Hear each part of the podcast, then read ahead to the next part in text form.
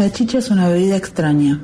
Aquella vez que la tomé en San Sebastián, en el Perú, no pude evitar esa aprensión que me asaltó, como buen porteño, cuando pensé en su elaboración.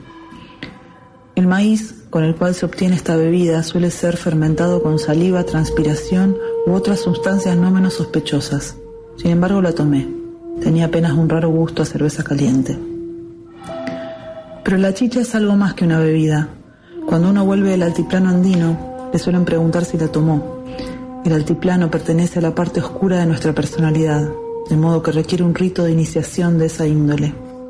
La prueba está en que los bolivianos y los peruanos hacen la misma pregunta. Les gusta mucho más la cerveza y solo la han tomado a la chicha una o dos veces en su vida, pero la usan a modo de arma secreta para ver si uno quiere a sus países. La chicha es en suma propia del indio, pero ni al indio ni la chicha la conocemos bien y entonces los cargamos con misterio. El mismo aire tienen las chicherías en las cuales se las toma, Suelen consistir en antros oscuros y a veces cuentan con algún pequeño patio.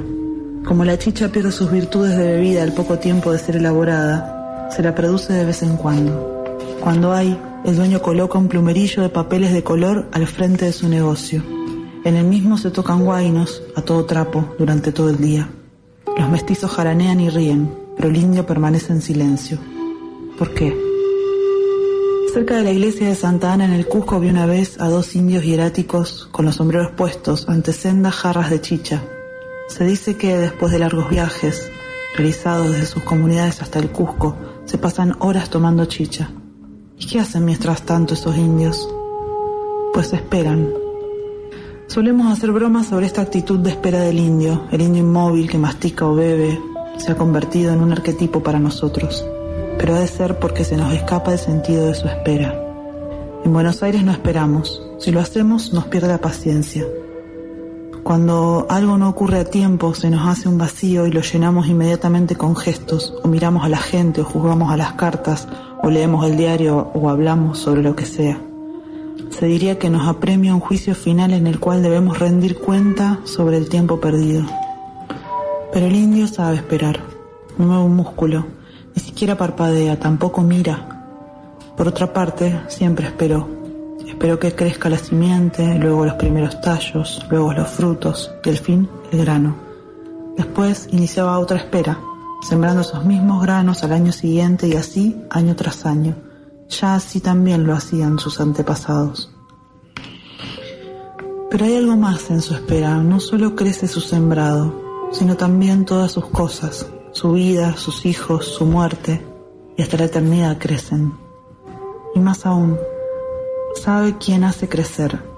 Está seguro que detrás de todo están los dioses, y este es el sentido real de su espera. ¿Y nosotros? ¿Qué lejos estamos de ver así el mundo? ¿Será porque nunca vemos crecer algo?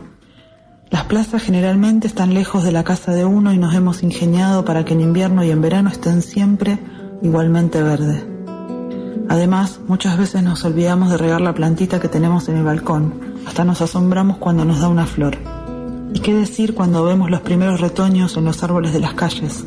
Recién entonces nos damos cuenta de que viene la primavera. ¿Qué pasa con nosotros? Se diría que somos diferentes.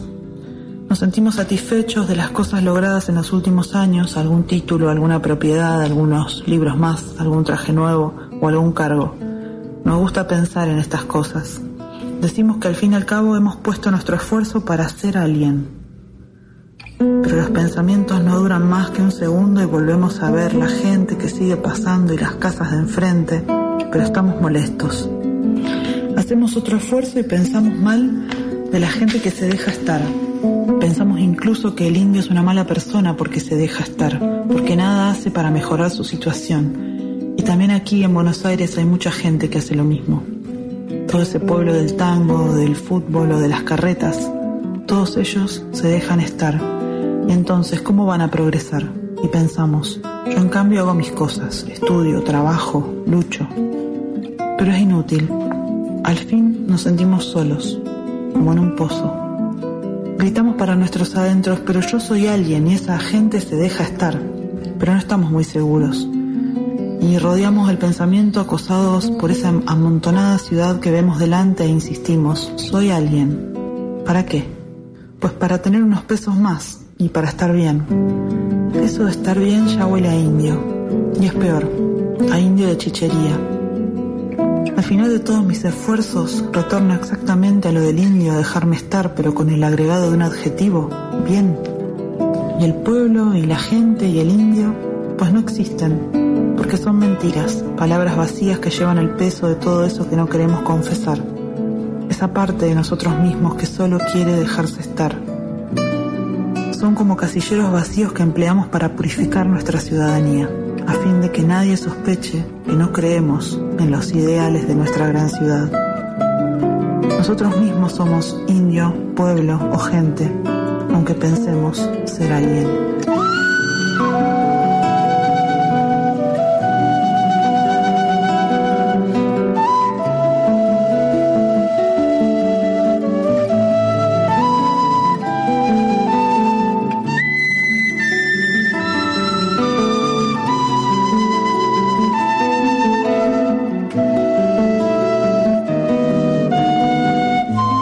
Es una grabación de Jorge Cumbo con Ernesto Snager. La voz es de nuestra querida Lara Pellegrini. El texto es de Rodolfo Kusch.